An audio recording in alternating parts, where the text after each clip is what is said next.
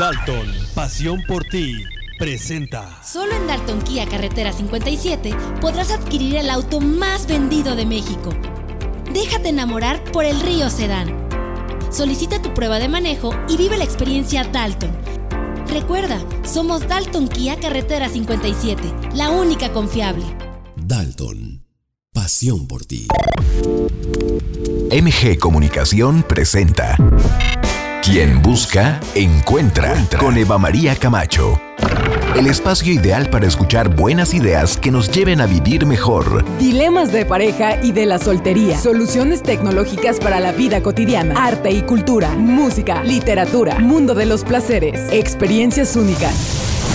Te invitamos a que te quedes con nosotros durante la siguiente hora. Descubre la mejor versión de ti. Esto es El que busca, encuentra. Con Eva María Camacho.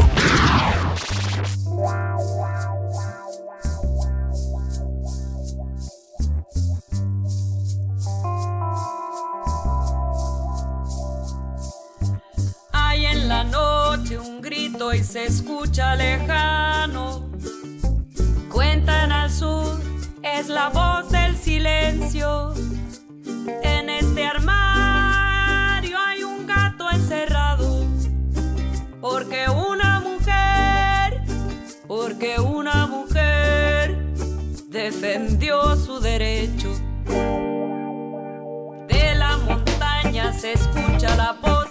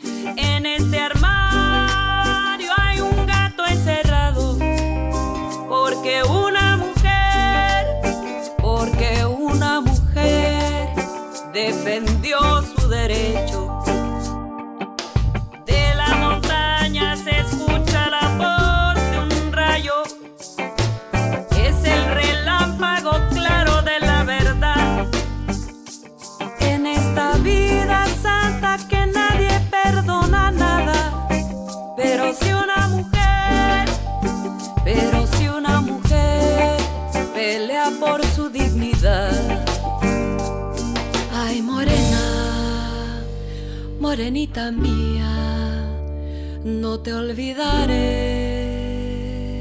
Madre preciosa, madre cariñosa, madre misericordiosa. La gran pregunta. Así es, es el Día Internacional de la Mujer y estamos con ustedes en esto que se llama Quien Busca Encuentra por el 99.3 más FM, la música de tu vida.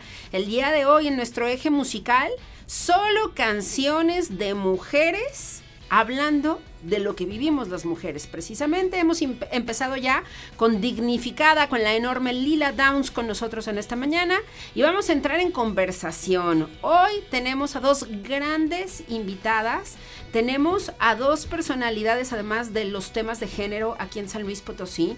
Nos acompañan Urenda Navarro, defensora de los derechos humanos en la Universidad Autónoma de San Luis Potosí. Bienvenidísima. Gracias por estar acá. querida Eva. Muchas gracias por estar aquí. Y Fabiola Rivera, representante de país de Rise Up, con nosotros también aquí en cabina. Querida Fabi, bienvenidísima. Querida Eva, querida Uri, muy buenos días. Gracias por la invitación. Qué bueno tenerlas acá para poder reflexionar acerca de las circunstancias que estamos viviendo las mujeres hoy en día. Y yo quisiera empezar con ustedes planteándoles la importancia de que existan, tanto de manera informal como formal, redes de apoyo.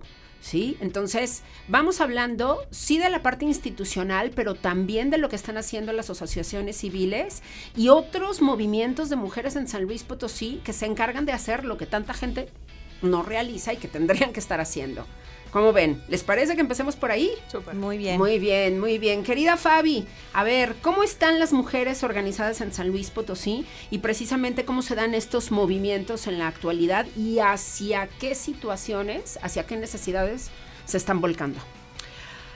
Bueno, mira, yo creo que San Luis Potosí, y, en eso sí tengo que decir que no, que la personalidad de Surianda yo soy sorprendiz. Ah. porque creo que Uri ha sido sin duda en, San Luis. Em, una de, las, una de las gestoras de los movimientos feministas, eh, quizá en los 10 años recientes con mucha fuerza, ¿no? Eh, yo sé que a ella no le gusta que digamos eso, pero es la verdad. Porque lo cierto es que los movimientos feministas en San Luis, eh, como en pocos estados del centro, de, centro del país, tienen una fuerza insólita, creo. Eh, desde mi experiencia em, de trabajo en sociedad civil, con, las, eh, con los estados del centro, del Bajío, etcétera.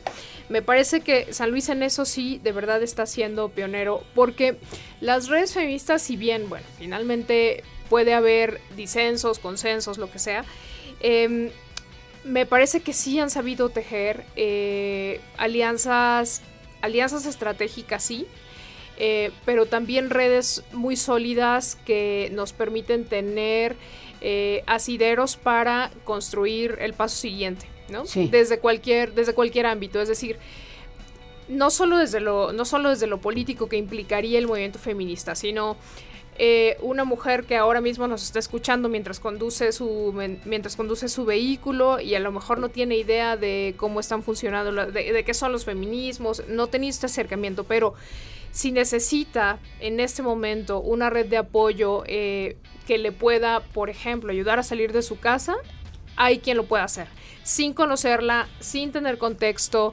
sin absolutamente más nada que la vocación de tejer lazos entre las mujeres para estar una con la otra. Y en eso yo sí creo que San Luis eh, está haciendo eh, ya desde hace varios años un referente para, para, estas, para estas estrategias, ¿sabes?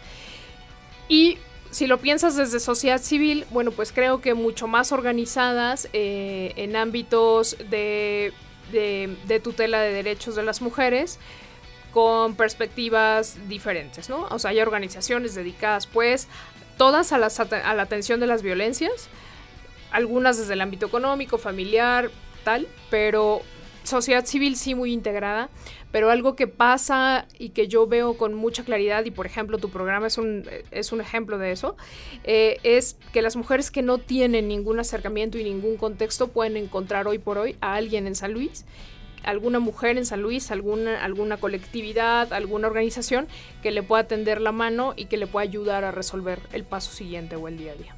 Bien, eso es muy importante porque entonces eh, hay que caer en cuenta de cómo es que hay incluso mujeres que vienen a San Luis buscando esas redes de apoyo. Lo sabemos, que vienen no solamente a la ciudad capital, sino al estado, justamente tratando de conectarse en ese sentido, ¿no? La semana pasada escuchamos un testimonio de eso. Pero bueno, vamos con, con Urenda. Urenda Navarro, ¿cómo sientes que va San Luis en este sentido? ¿Evoluciona? Sí, creo que sí, creo que justamente habría que trazarlo como en dos horizontes que, que se encuentran precisamente a partir de la, de la praxis de los grupos y de las colectivas que, que, se han generado, como bien lo apunta Fabi, desde hace unos años a la fecha. Lo primero es que habría que reconocer un proceso ya histórico en donde las mujeres hemos construido redes de apoyo, particularmente en el ámbito privado. Es decir, nosotras siempre estamos ayudándonos entre nosotras, las madres a las hijas, las abuelas a las hijas y a las nietas, esas redes de apoyo internas que se construyen en el ámbito privado. Quizá también habría que decirlo, no todo mundo las tiene y que ese es también un ejercicio importante de reflexión. Pero el otro horizonte es cómo esos aprendizajes de la vida privada de las mujeres a las que históricamente se nos había relegado, digamos, ese espacio, han sido trasladados al ámbito público justo como una estrategia política también de las mujeres, ¿no? Y ahí es donde las mujeres hemos trasladado esos saberes de autocuidado y de cuidado colectivo hacia el ámbito político público y desde ahí ahora vemos que proliferan un conjunto precisamente ya de redes, más allá, como bien lo apuntabas tú, de los servicios que pueda brindar una institución que se podrían entender como redes de apoyo hacia una persona que pueda vivir alguna situación en lo particular de violencia, alguna mujer, y que requiera, porque no tiene familia, porque eh, es el contacto justamente la situación familiar la que puede estarle generando la situación de violencia, y que eh, más allá de ello, lo que se ha construido es la necesidad necesidad de encontrarnos las mujeres también en el espacio público. ¿De qué habla eso?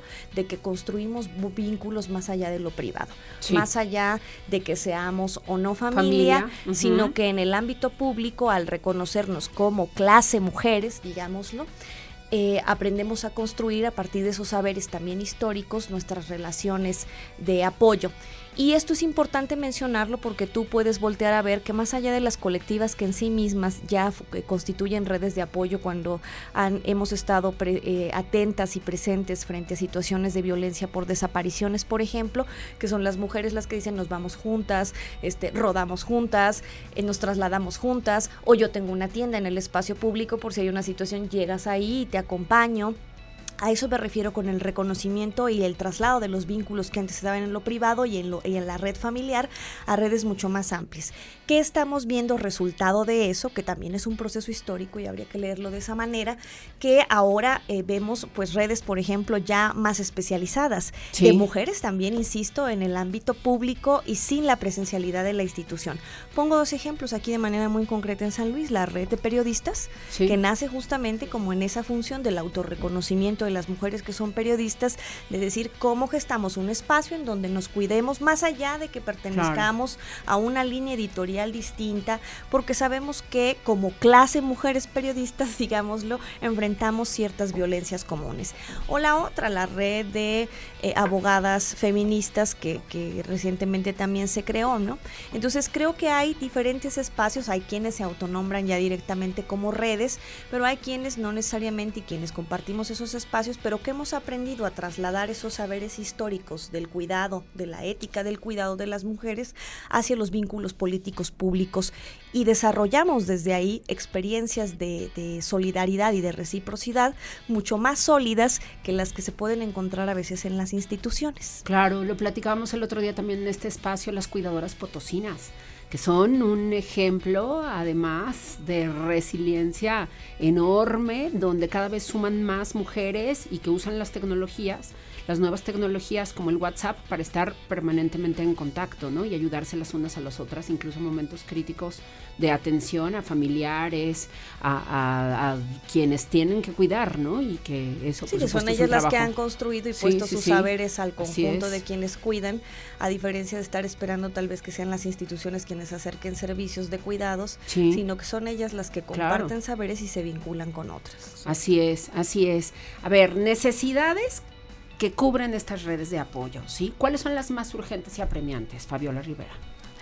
Qué difícil pregunta porque de todo lo urgente y todo lo apremiante todo lo es. Claro, claro. ¿no? Em, pero sin duda es que creo que las necesidades relacionadas con la salud son sin duda con la salud en todos sus en todos sus ámbitos es decir desde salud física, sí, pero salud mental, por ejemplo. Sí, sí. Eh, y la, la, red de cuidadoras, por ejemplo, es un gran eh, eh, es, un, es un gran bastión de eso, ¿no? De la red de cuidados de, de, salud mental.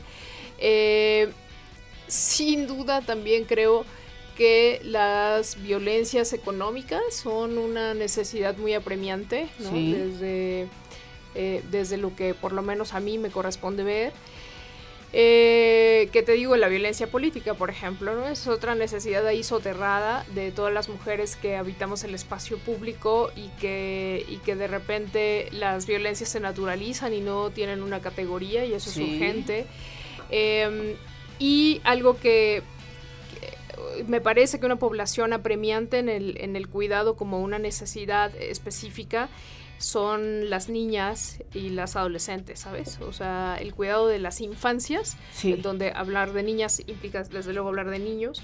Eh, me parece que las infancias son hoy por hoy una necesidad de cuidado apremiante. Sí. Eh, desde también... Que además les toca vivir esta dualidad que ya me parece que es irreparable. Las mujeres criamos y trabajamos. Y nos la tenemos que, que, rifar con esa situación de manera permanente. Sí, claro, ¿no? Y eso también te deja ver lo que hablamos hace rato antes de entrar al aire de la doble, triple y cuádruple jornada y todo lo que significa y que sin redes de apoyo eh, no lo podríamos hacer, ¿no? Claro.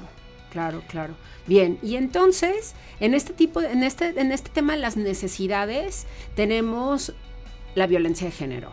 Y además una violencia de género muy particular en San Luis Potosí, con sus propias estadísticas, con sus propios llamados, donde vemos que además institucionalmente pues no pasa nada. O sea, seguimos con la alerta, pero no tenemos cambios en las estadísticas y nos topamos cada vez. Es más, o más bien sí tenemos cambios en las estadísticas, pero van a peor. No mejor, hay un, Urenda. Hay un retroceso, digámoslo, hay eh, y un impas que se traduce en silencios omisivos por parte de las instituciones, ¿no? Sí. Una manera de manipular las estadísticas tiene que ver, por ejemplo, con que las muertes violentas de mujeres se reporten más bien como homicidios dolosos que como feminicidios, ¿no? Claro. Más allá de que existe una fiscalía de feminicidios, es decir, la institucionalidad per se por sí misma no traduce necesariamente que las condiciones eh, de vida de las mujeres cambien. Y en ese sentido, precisamente, debido a esas condiciones de violencia, al contexto de violencia generalizado que comúnmente nos enfrentamos las mujeres, evidentemente que nos atraviesa de forma diferenciada cada una de nosotras, es que las necesidades justamente que se plantean frente a esas redes son las de, yo las centraría digamos en tres muy importantes. Una es la del diálogo, eh, que considero que es fundamental, porque muchas veces las mujeres que viven alguna situación de violencia no tienen con quién compartir esas eh, emociones, esas eh, situaciones, esas condiciones que les están atravesando, porque la violencia tiende precisamente a romper con los vínculos con los que cuenta la persona, ¿no? Lo segundo que diría que es importante es que eh, el papel que juegan también las redes de apoyo frente a estos contextos de violencia es el de otorgar seguridad donde no la hay. Es decir, si no le puedes pedir al Estado, si no le puedes pedir a las instituciones, pues ahora sí que como bien dice la chaviza feminista, mis amigas me cuidan, ¿no? Y no es, eh, eh, no es gratuito el eslogan, el, digámoslo, o el lema, sino que está cargado justamente de toda una condición de praxis el enunciarlo que es que el acompañamiento o la seguridad para hacer acciones se da justamente, y traduciría que esa sería la tercera necesidad, con el acompañamiento. El apoyo por eso tiene distintas eh, vertientes, pero quizá el fundamental de una red de apoyo es sentirte acompañada. Las situaciones de violencia, vuelvo a insistir, lo que hacen es que producen eh, eh, ruptura de los vínculos eh, que tiene socialmente una persona, una mujer. Por ejemplo, si la violencia se da en el ámbito familiar, pues hay una ruptura con la familia también, desde con la familia del esposo hasta puede ser con su propia familia, si la tiene o si no la tiene. Y eso le puede implicar una condición, digámoslo, de, de soledad, que, exactamente que no puede sola, digamos, enfrentarse. Entonces, yo lo traduciría y lo resumiría en eso, acompañamiento, diálogo y desde luego seguridad, que es lo que brindan las redes de, apoyo. Bien, pues vamos a continuar esta conversación después de una pausa y hoy en el eje musical estamos disfrutando de canciones hechas por mujeres describiendo situaciones reales que, nos confrontan particularmente en este día y que bueno, Ana Tijoux con Antipatriarca esta mañana aquí en Quien Busca Encuentra. Ya regresamos, no se vayan.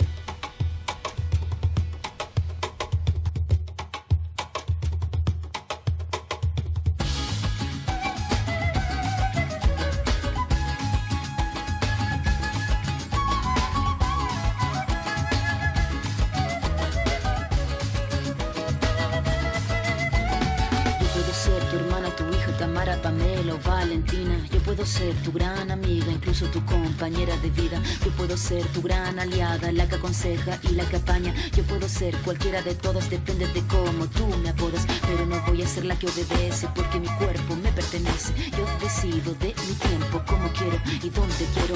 Independiente yo nací, independiente decidí. Yo no camino detrás de ti, yo camino de la para aquí. Tú no me vas a humillar, tú no me vas a gritar Tú no me vas a someter, tú no me vas a golpear, tú no me vas a denigrar, tú no me vas a obligar, tú no me vas a silenciar, tú no me vas a callar. No sumisa ni obediente, mujer fuerte, insurgente, independiente y valiente, romper la cadena de lo indiferente, no pasiva ni oprimida, mujer linda que vida,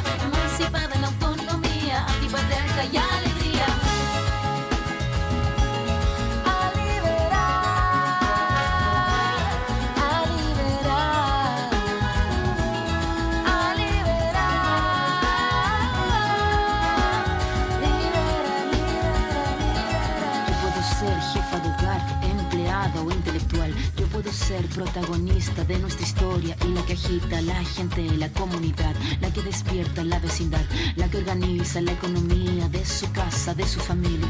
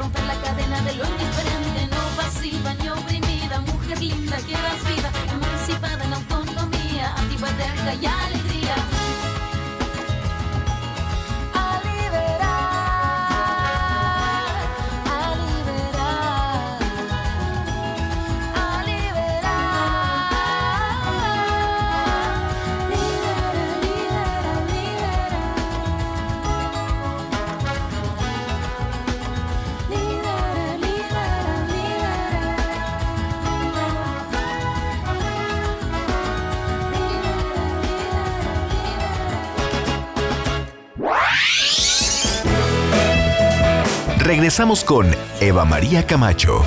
No te vayas, esto es Más FM, la música de tu vida. Pareciste una noche fría, un olor a tabaco sucio y a ginebra. El miedo ya me recorría mientras cruzaba los deditos tras la puerta. Tu carita de niño guapo se la ha ido comiendo el tiempo por tu vena inseguridad machita se refleja cada día en mi lagrimita. Una vez más, no, por favor, que estoy cansada y no puedo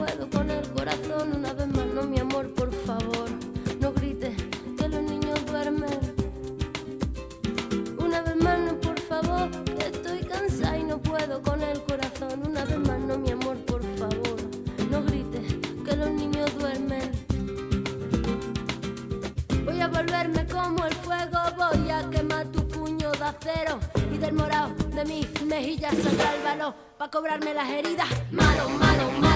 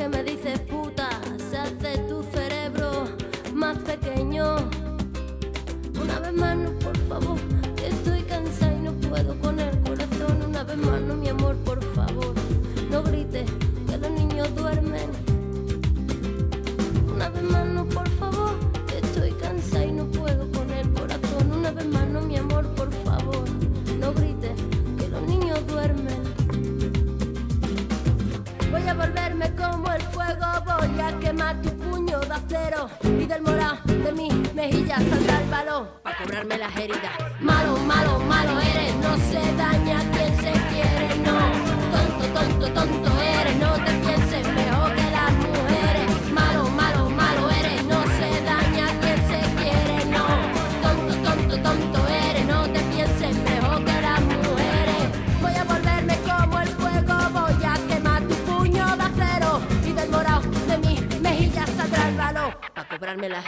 Malo, malo, malo eres, no se daña quien se quiere, no. Tonto, tonto, tonto eres, no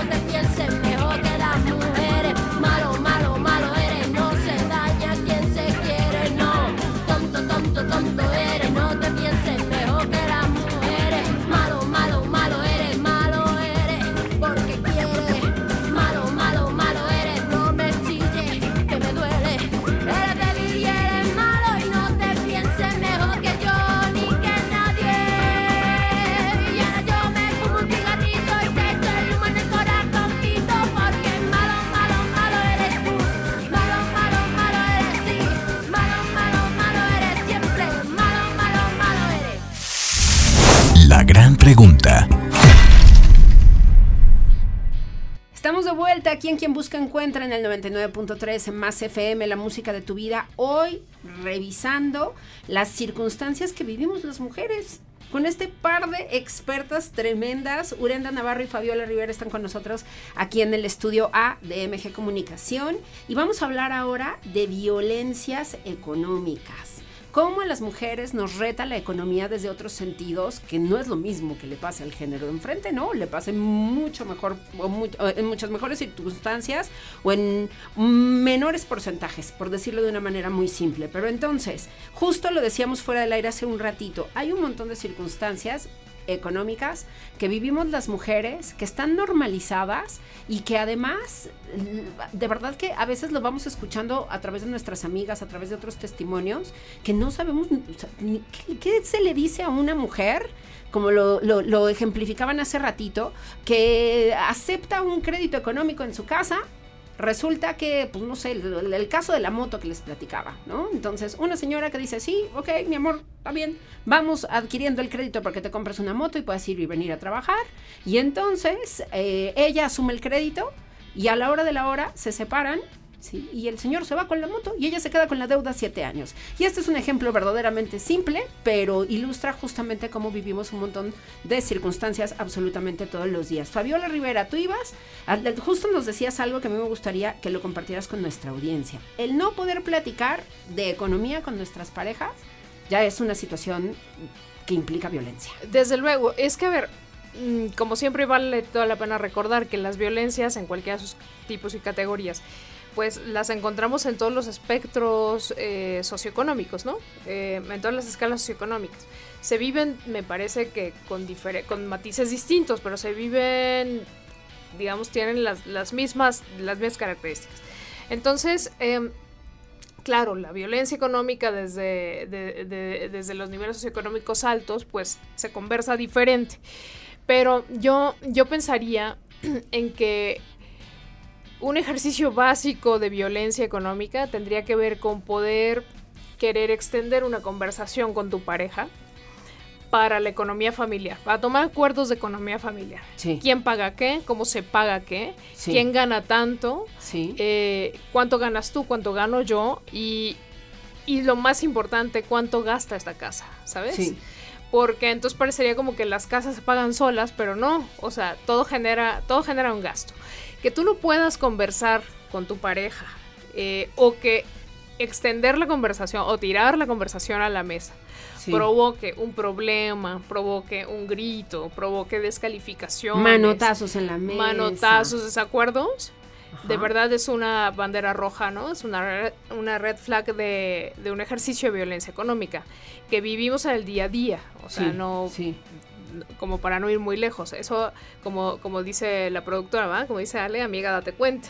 O sea, si tú no puedes hablar con tu pareja de cuánto cuesta tu casa, cuánto se gasta ahí y, tomar un acuerdo de cómo pagar, estás en un escenario de violencia económica que las invitamos a verlo, ¿no? porque, porque en mi caso me he invitado a mí misma a verlo. Entonces, eh, entonces creo que sí, tendríamos que hablar de ahí.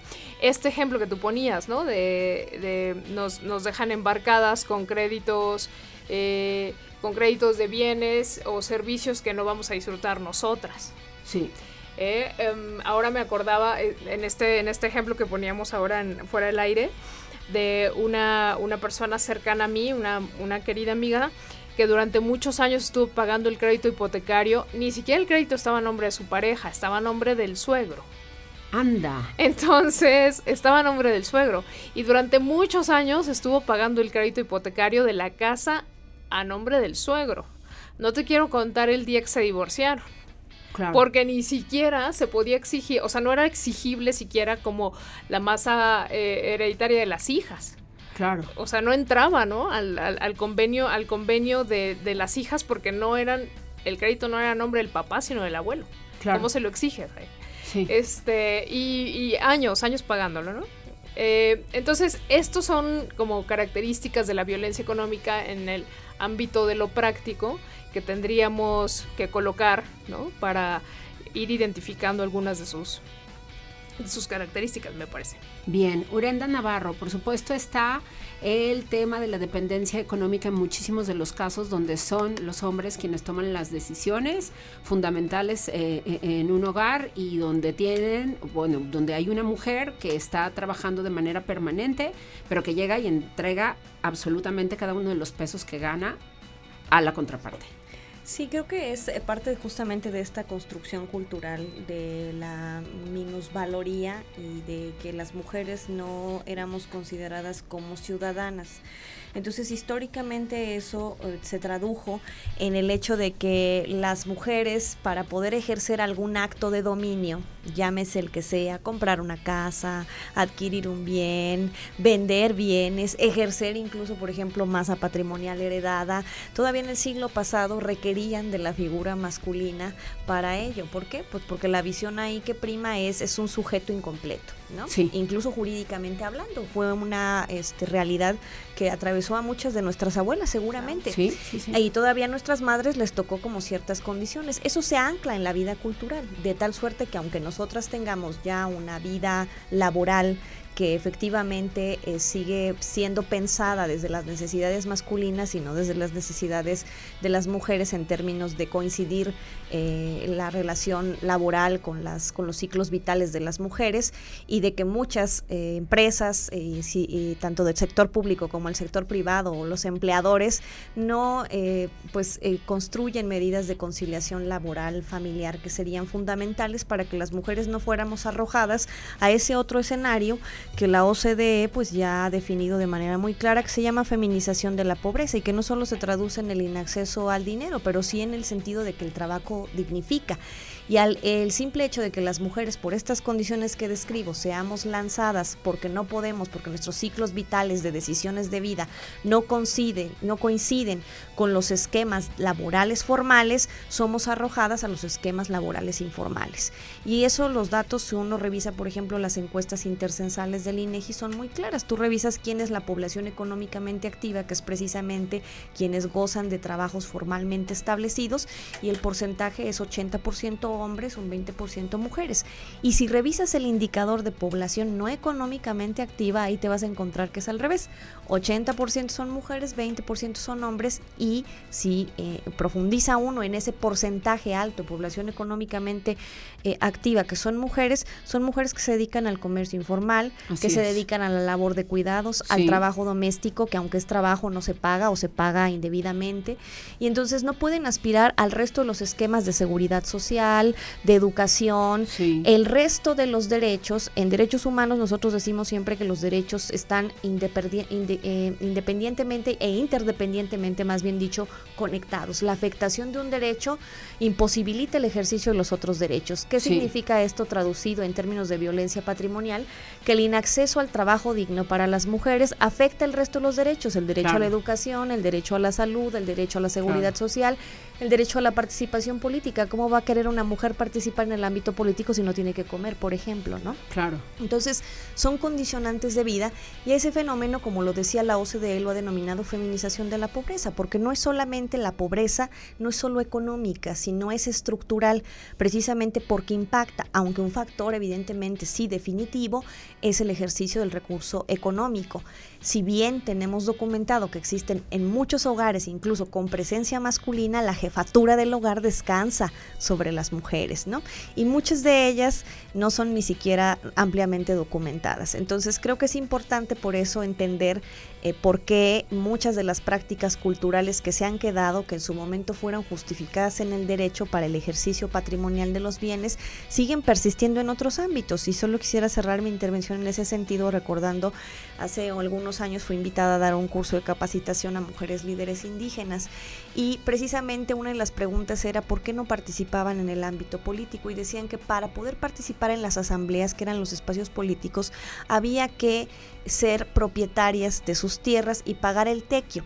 Entonces algunas me decían, sí tenemos tierras, pero el pago del tequio, pues prefiero que nada más se pague la que paga mi marido y que sea el que participe. Entonces no es que no se quiera participar, sino hay condiciones incluso económicas y patrimoniales que les impiden el ejercicio pleno de los derechos. Bien, muchas veces hablamos desde el privilegio, o bueno, hay muchas personas que, que pueden estar pensando que hay situaciones que se han superado, pero yo sí quisiera además decir que hay un gran contraste entre la población urbana, las mujeres que vivimos en la ciudad, y las mujeres que viven en el interior del estado. Ahí hay, bueno, una diferencia abismal. Sí, desde luego que lo hay. Eh, sí, sí, sí, lo hay por el acceso a las oportunidades, eh, sí laborales, desde luego el acceso a bienes, servicios, etcétera.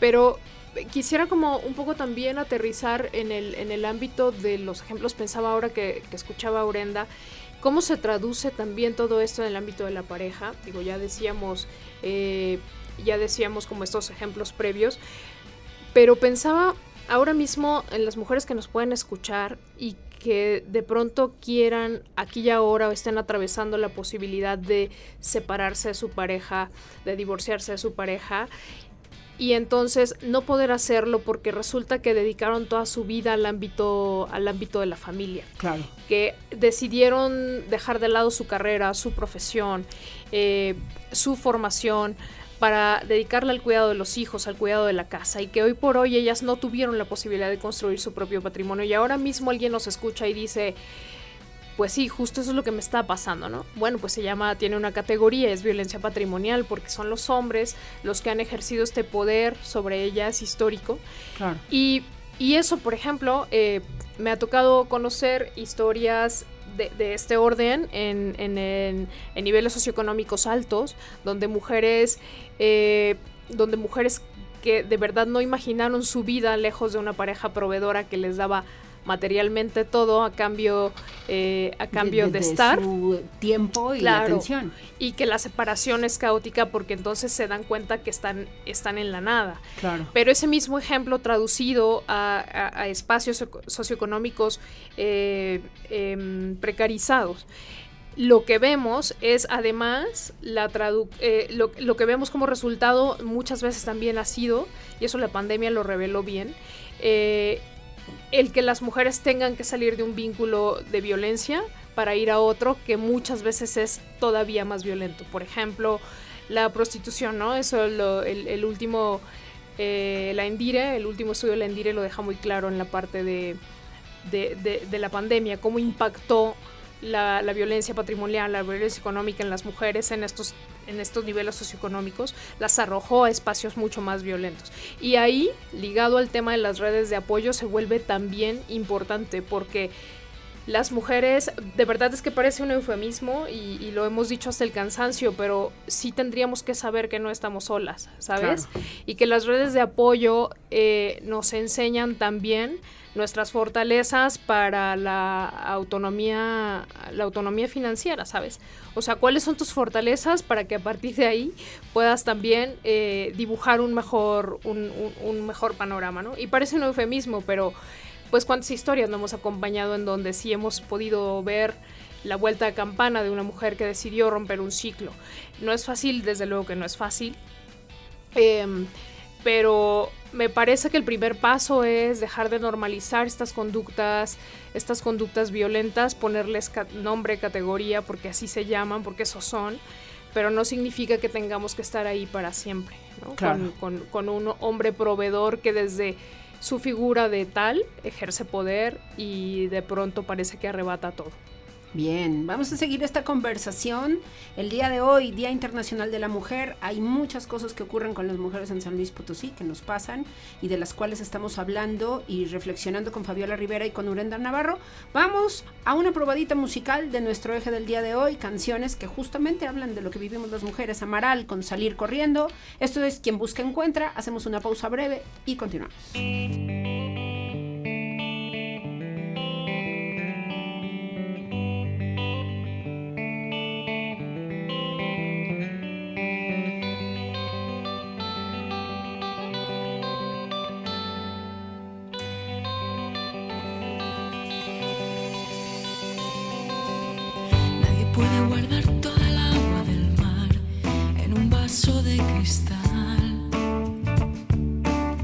¿Cuántas gotas tienes que dejar caer hasta ver la marea crecer? ¿Cuántas veces te he hecho sonreír?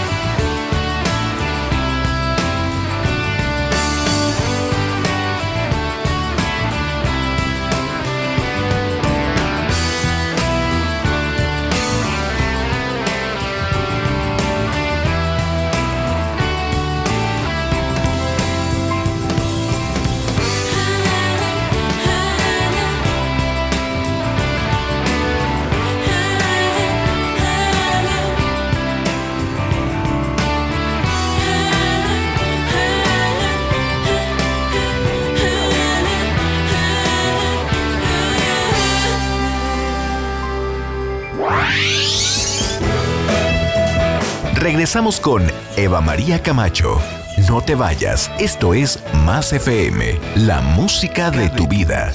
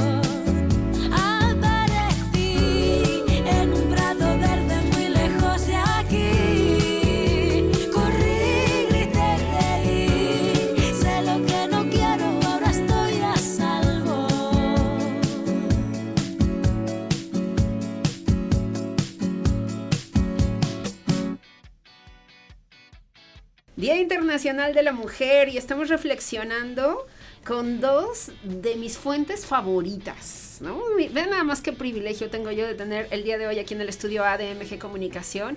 Aurenda Navarro con nosotros, defensora de los derechos humanos, el de la Universidad Autónoma de San Luis Potosí, y Fabiola Rivera, representante del país de Rise Up. Están con nosotros aquí. Esto que escuchamos fue La Puerta Violeta, Rosalén, esta mañana, hablándonos acerca justamente de esas redes a las que tenemos que acudir cuando nos sentimos verdaderamente amenazadas, ¿no? Esas redes que nos brindan luz. Fabiola y Urenda, vamos hablando de infancias y adolescencias, vamos hablando de las niñas, vamos hablando de las adolescentes, cómo viven San Luis Potosí. Comienzo con Urenda, si me lo permite. Pues eh, que- creo que ahí lo veo un poco con tristeza y lo digo también como madre de una niña de, de 8 años. Yo crecí eh, pudiendo salir a la calle, a jugar a la Sí, calle con sí. mis amigas y con mis amigos. Y hoy ese contexto no es un contexto en el que una pueda pensar para sus hijas. Yo Así recuerdo que es. pasaba horas, podía irme a dar la vuelta en la bicicleta alrededor de la colonia y que pues a las 8 de la noche mamá dijera ya métanse, pero sin el peligro de pensar que pudieran sustraerte de, la cercanía de tu familia o de que pudiera ocurrir algún episodio de violencia. Y por eso creo que es importante mencionar que las niñas y las mujeres jóvenes a quienes eh, no solamente les debemos un, un, proceso de cuidado, sino de respeto de sus derechos, de entender que son sujetos de derechos, que lo que pueden aportar es muy significativo, no cuentan quizá hoy en día, al menos en nuestro estado, con condiciones favorables para crecer, eh, esparcirse en el espacio público sin tener que eh, vivir con una situación de temor. Y lo lamentable es que no solo se queda ahí, sino que en el caso potosino también son las niñas y las mujeres jóvenes las que viven violencia en sus espacios privados y un tipo de violencia en particular que es la violencia sexual. San Luis Potosí tiene dos de los municipios a nivel nacional con la tasa más alta de embarazo infantil y adolescente. Y eso es preocupante porque habla precisamente, eh, yo siempre digo que no me gusta hablar de embarazo infantil y adolescente porque es invisibilizar que hubo eh, violación y que hubo abuso sexual en el hogar. Y que muchas veces hay complicidad por, por estas construcciones culturales de las familias, pero tampoco me parece gratuito por eso obviar que San Luis ocupa el segundo lugar a nivel nacional con ese tema en particular. Y lo digo precisamente con mucha preocupación, porque por un lado vemos que se incentiva la participación de las infancias, por ejemplo, en la construcción de escenarios políticos, que se les invita a los foros y a los congresos infantiles o juveniles, pero por el otro lado vemos la realidad de las niñas, los niños y las mujeres jóvenes en sus entornos del día a día, llámese escuelas, ¿no? llámese secundarias. Antes el fenómeno que veíamos de denuncia de violencia comunitaria, de violencia sexual en los espacios académicos más atribuible a las instituciones de educación superior, pues ahora lo vemos con bastante preocupación en escenarios de nivel primaria, secundaria, incluso en el hecho de pensar enviar a nuestras hijas a que puedan, eh, en razón del esparcimiento, ir a formaciones deportivas. Hemos visto también ya situaciones de violaciones por entrenadores. Es decir, eh, que eso traduce que hay una cultura de la violencia que afecta particularmente a las niñas y a las mujeres jóvenes. Y no me parece tampoco, por eso insistía, un escenario gratuito. El consumo de, la pornografía infantil es uno de los indicadores más fuertes que existe a nivel mundial y no se criminaliza al consumidor, se busca más bien la manera de cómo regular ese consumo, ¿no? Sabemos que hay, eh, que para que eso se mueva en el mundo capitalista es que hay un mercado que lo demanda, ¿no? Y de pronto vemos que eh, las instituciones, eh, recordemos incluso, eh, seguramente vieron la, la, sanción que hubo a la campaña de Valenciaga porque fetichaba Este, y, y, sexualizaba a la infancia que bueno, es quizá una campaña distante, pero lo pongo como referencia porque eso habla de la cultura de la hipersexualización de las infancias y de las juventudes y de lo que eso implica en el consumo del ejercicio de la sexualidad masculina, que ahora lo que buscan son cuerpos feminizados, pero de niñas y de mujeres jóvenes, ¿no? Y es preocupante, es alarmante por lo que decíamos, porque entonces por eso empecé poniendo el ejemplo de que cuando era niña salía, porque la pregunta sería, ¿para qué desaparecen a las mujeres? o para qué este, se, ejerce eh, eh, o, se, eh, digamos, demandan las situaciones de riesgo de las, de las mujeres en los ámbitos públicos, pues son precisamente para servirse de los cuerpos de las mujeres con finalidades sexuales. ¿no? Y creo que no podemos dejarlas de lado frente a ese análisis de la realidad. Entonces sí que bueno que se incentiven por un lado por parte del Estado estrategias encaminadas al ejercicio de los derechos, por ejemplo, políticos como los que hablaba de las infancias, pero por otro lado que no estemos hablando de la urgencia de la atención de los de las formas de violencia que están atacando de manera especial a las infancias y a las juventudes y de las que poco se quiere hablar de manera clara y por eso ponía el ejemplo de que sí se habla de estrategia nacional contra el embarazo infantil y adolescente. pero a ver, ¿por qué se están este, embarazando? O sea, ¿qué está pasando que resultan embarazadas las niñas? Exactamente, e, es, ese es como el, el, detalle. ¿no? Ajá, no se embarazan solitas, ¿verdad? Así. no se embarazan solas y desde luego colocar esto, eh, hacer énfasis en esto que dice Urenda en relación con eh, no solo no se embarazan solos, sino que no es voluntario. Ahora mismo, mientras la escuchaba, me estaba acordando de un dato de UNFPA, del Fondo de Población de Naciones Unidas, aterrador. Un millón de niñas menores de 14 años, un millón, es muchísimo. Al año se embarazan por sus perpetradores. ¿Sabes? O sea, es, es demasiado. Y ahora mismo recordaba un, un, caso que me tocó no acompañar, por territorialmente era imposible, pero, pero sí conocer de manera muy cercana de unas, de unas gemelas, eh, hermanas gemelas de 10 años, eh, ambas embarazadas por su papá. Válgame. ¿No? Donde una pierde la vida y, y la otra queda con una lesión permanente por el daño a su piso pélvico. Por llevar el embarazo. Por llevar el embarazo, claro. Entonces, ese es un, un, tema en, un tema en Chihuahua, ¿no? Que me, que me tocó conocer. Y, y, justo es, es, colocar ahí el énfasis eh, de... Yo, mira, Uranda dice que tiene, lo hablas de su experiencia de una mujer que tiene una hija de 8 años. Yo me muero de miedo con la mía de un año, ¿no? Eh, jamás en toda mi vida había pensado sentir esta cantidad de miedos que tengo ahora. Eh, y, que me, y que me colocan de frente las reflexiones que haces, que haces, Urenda. O sea, eh, y, y, que creo que en eso eh, las infancias son las más invisibilizadas de las agendas, ¿no? De las agendas de todo ámbito. Sí, tienes razón. O sea, hablar de las infancias para para involucrarlas en los temas de decisión, para eh, ir incentivándolas en el acceso a sus derechos políticos, pero me parece que hay como 200 mil pasos antes que trabajar, eh, que trabajar sí con las infancias, pero también con la vida adulta que les... Con padres y madres. Exacto, con padres y madres. Y con el y, y, y volvemos a las redes, ¿no? Con padres, madres y las redes de las infancias eh, que nos comprometen en esta en este acompañamiento en la educación además de las de las niñas y de los niños. Así es. A ver, otra vez, el tema del... Lo, no puedo evitar, por supuesto, recordar también diferentes ejemplos de las cosas que viven las niñas en la situación urbana, que ya lo mencionabas tú, Brenda, claro. cada vez más cerrada a la posibilidad de que hagamos nuestra la ciudad desde las infancias, y por el otro lado, lo que ocurre en las zonas rurales usos y costumbres que justifican además un sinnúmero de situaciones, testimonios de, de niñas, de adolescentes en la Huasteca que, que, viven desafortunadamente desde hace muchísimos años esta dependencia y relación tremendamente tóxica con quien resulta el patrón o el responsable de una unidad de negocio como puede ser una fonda, un restaurante, servicios turísticos, etcétera, donde ellas trabajan absolutamente todos los días del año y entregan toda su partida a este patrón, al que además en lo personal y en lo familiar también les sirven de todas las maneras posibles.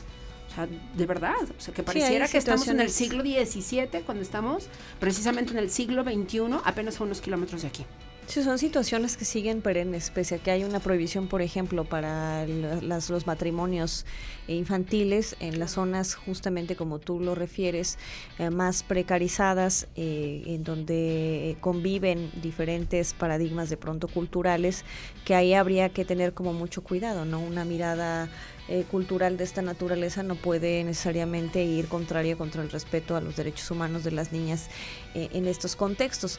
Pero del lado de ello también estas otras prácticas que justamente encuentran los escollos en estos espacios precarizados de la ruralidad, de las comunidades y pueblos indígenas, como las prácticas de trata con fines de explotación diversa. Claro. Eh, yo te escuchaba y precisamente recordaba muchos de los casos que se han documentado para el altiplano potosino, de traslado de grupos de familias mixtecas de la Mixteca Baja de Oaxaca hacia el altiplano potosino para trabajar en los jornales.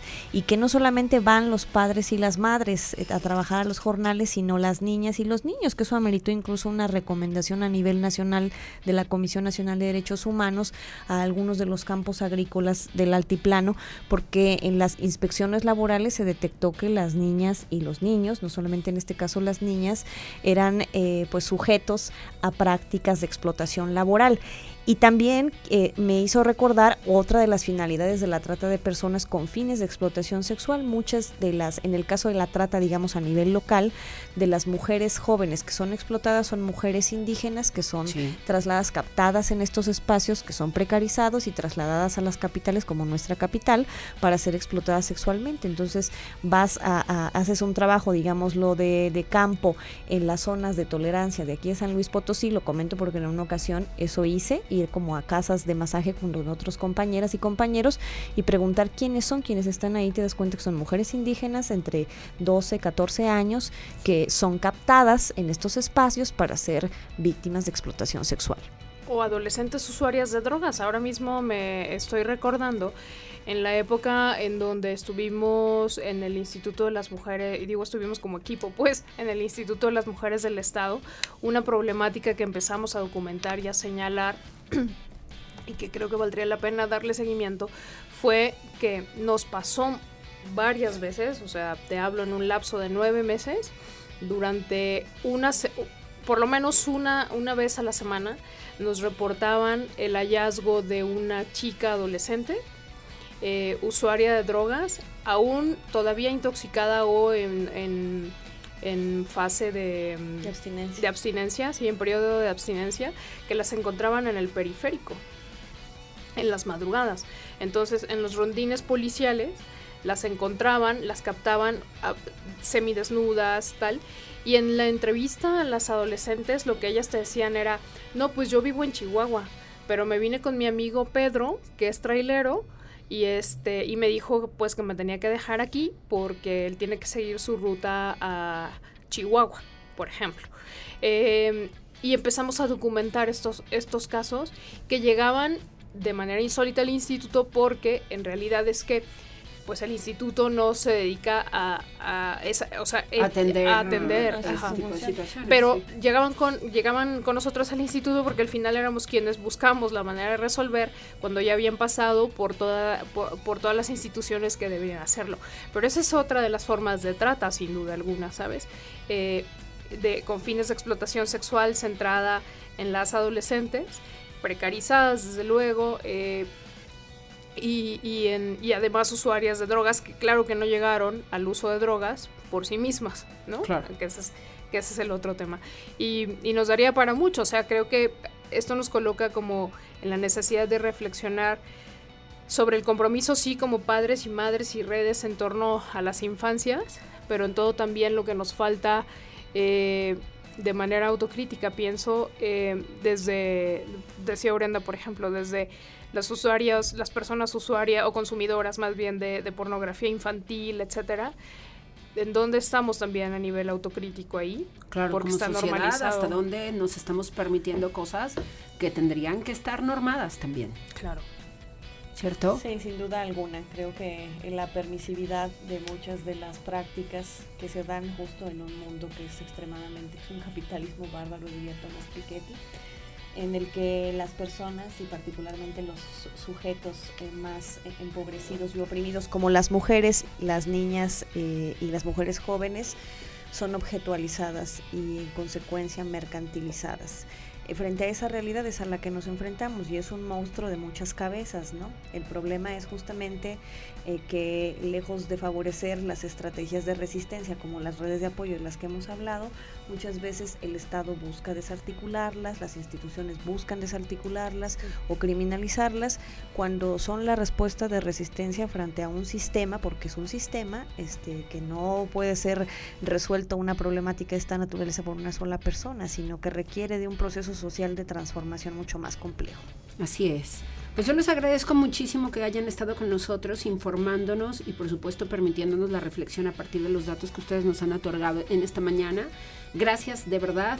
y estaremos al pendiente de todo lo que pues, ustedes van a estar haciendo, ¿no? Van a estar en diferentes actividades. Vamos a poderlas además disfrutar y escuchar en diferentes escenarios. Así que gracias de verdad por haber tenido el tiempo para poder pasar por acá y dejarnos estas reflexiones que nos dan mucho, ¿no? mucho no solamente para pensar, sino para operar desde cada uno de nuestros círculos. Yo creo que hoy día las mujeres tenemos que seguir pulsando por estar eh, no solamente trabajando por nuestros propios nichos y por nuestras propias necesidades, sino también por conocer qué es lo que le está pasando a las demás. Porque en medida de que nos informemos y tengamos conciencia de lo que le ocurre al resto de las mujeres, yo creo que podemos seguir estableciendo esto es lo que hablábamos al principio, que son estas redes que son fundamentales para que nos ayudemos entre nosotras, porque si no lo hacemos nosotras, no lo va a hacer nadie. ¿No? Así, que es. muchísimas gracias. Fabiola Rivera, representante de Rise Up en México, muchísimas gracias. Gracias a ti, Eva, querida. Un honor aprender además de Uriel. Sí, oye, No. ¿no? Lujazo, lujazo No, tenerla acá. Urenda Navarro, defensora de los derechos humanos de la Universidad Autónoma de San Luis Potosí. Gracias, como siempre. Gracias infinitas. a ti, Eva, por el espacio de la reflexión conjunta. Gracias. Muchísimas gracias. Ni una menos. Rebeca Lane cierra este programa en este eje musical que ha estado fantástico. Muchísimas gracias a Alejandra Ramírez Ordaz en la producción, Cristian Rodríguez en los controles. Yo soy Eva María Camacho. Le deseo que tenga una estupenda tarde y siga al pendiente de todo lo que se va a suscitar en esta ciudad, en este estado, con motivo de esta fecha del 8 de marzo, que es un día para reflexionar, que es un día para que nos informemos mucho más, insisto, en esto que nos está pasando. Excelente tarde, gran semana para ustedes. Ajá.